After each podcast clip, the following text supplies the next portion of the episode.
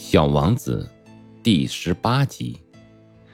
小王子穿越沙漠时，只遇到一朵花，一朵有三片花瓣的花，一朵毫不重要的花。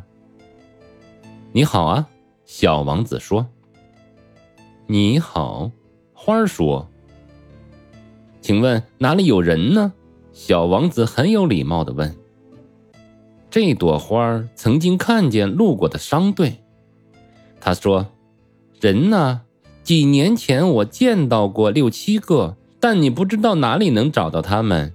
是风把他们吹来的，他们没有根儿，这让他们很苦恼。”小王子说：“好吧，再见吧。”花儿说：“那再见了。”